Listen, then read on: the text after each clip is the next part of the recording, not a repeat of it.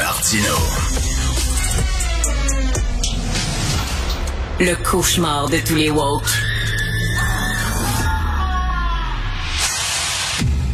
Est-ce qu'on est en pause? Nous ne sommes pas en pause. Alors, je sais pas si vous avez lu ça. Il y aurait entre 20 000 et 500 000 personnes sans papier au Canada. 20 000 et 500... Ils savent pas.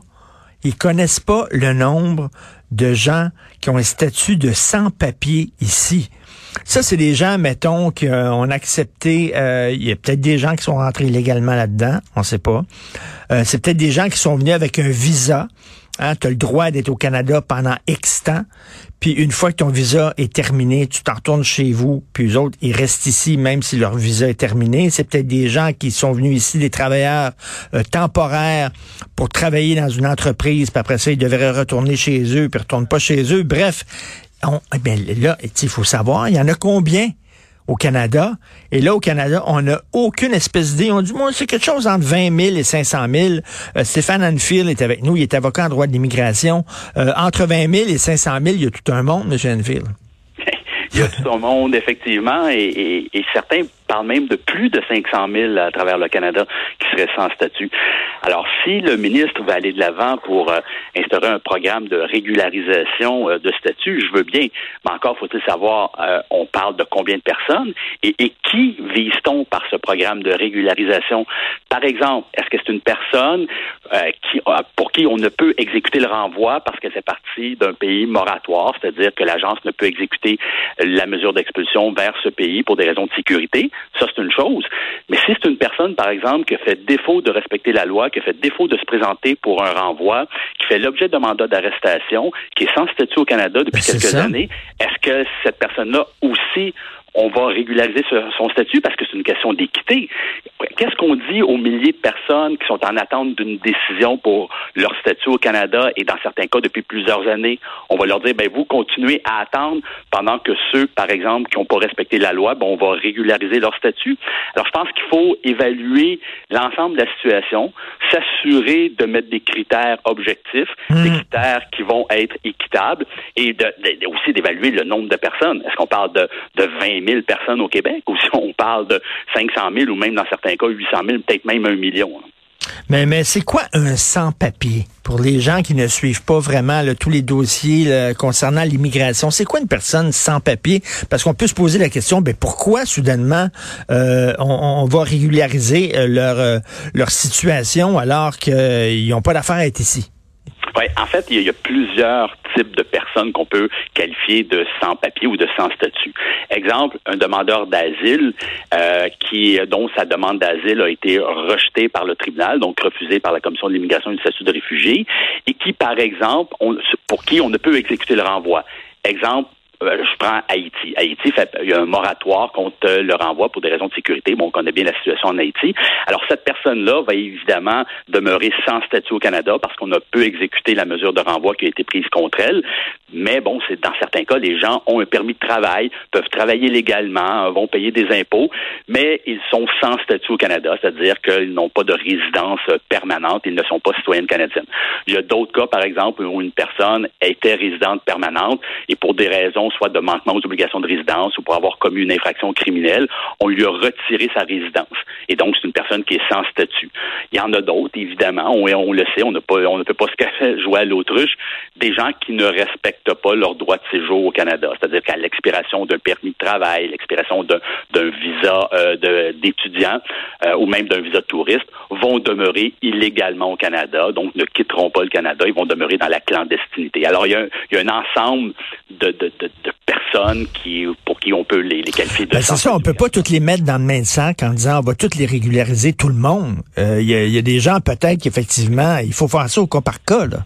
Ben, c'est parce que c'est une question d'équité. Je veux dire, moi, qu'est-ce que je dis à mes clients qui sont demandeurs d'asile, dans certains cas qui attendent depuis deux, trois ans une audience, euh, et, et, on leur dit, ben, écoutez, c'est dommage, mais continuez à attendre pendant que la personne qui n'a pas respecté, par exemple, une mesure de renvoi suite à un refus sur sa demande d'asile, ben elle, on va lui accorder la résidence permanente.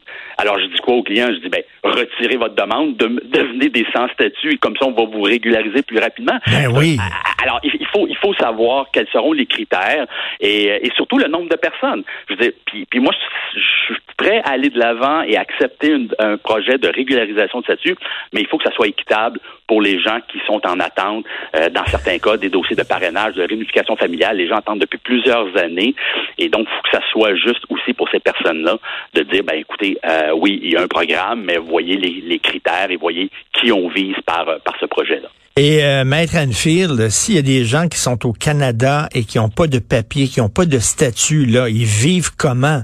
Euh, s'ils ont des jobs, ça veut dire qu'il y, a des entreprises qui embauchent ces gens-là en toute connaissance de cause, en sachant que ces gens-là ne sont pas des citoyens canadiens, qui n'ont pas de statut particulier, mais bon, quoi, on les embauche parce qu'on peut, on peut les payer pas cher étant donné qu'ils sont dépendants?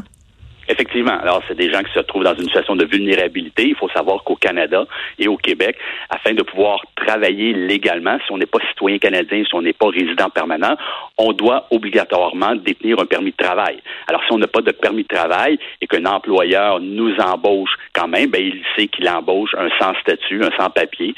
Et donc, c'est souvent hmm. des gens qui vont euh, travailler dans la clandestinité, qui vont travailler au noir, sous la table. Et il y a, malheureusement, il y a beaucoup d'employeurs qui vont profiter de cette situation-là dans certains cas pour donner des salaires euh, ridicules.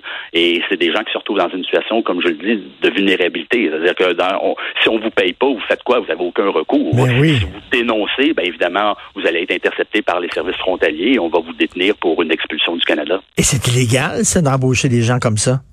Ben effectivement, et d'ailleurs, c'est illégal même pour l'individu de travailler au Canada sans être muni de permis de travail, mais il est également illégal pour un employeur d'embaucher euh, une personne qui ne détient pas les documents lui permettant de travailler légalement au Canada. on le sait, on sait qu'aux États-Unis, entre autres, si vous faites le tour des cuisines de certains restaurants, il y en a beaucoup, j'imagine, qui sont là-dedans, qui n'ont pas de papier et qui n'ont pas de statut.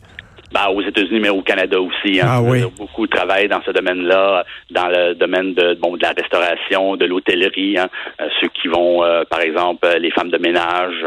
donc, beaucoup de personnes qui vont occuper des emplois que, que peu de gens veulent occuper. Et dans certains cas, ben, les employeurs vont profiter de, de cette situation pour avoir une main-d'œuvre bon marché. Et en, terminant, Maître Enfield, on nous annonçait là, une catastrophe humanitaire si jamais on fermait le chemin Roxy Sam, euh, je la vois pas, moi, la catastrophe, finalement. Ben, je la vois pas moi non plus. Euh, on le sait, on en a discuté euh, souvent. C'était la, chose à faire. Maintenant, les gens qui veulent faire une demande d'asile au Canada ben, doivent respecter les règles, respecter la loi. certains bénéficient des exemptions à l'entente sur les terres pays sûrs, donc ceux qui ont déjà des membres de la famille qui habitent au Canada vont pouvoir continuer à obtenir la protection du Canada. Mais la situation semble finalement se résorber au fameux chemin Roxham.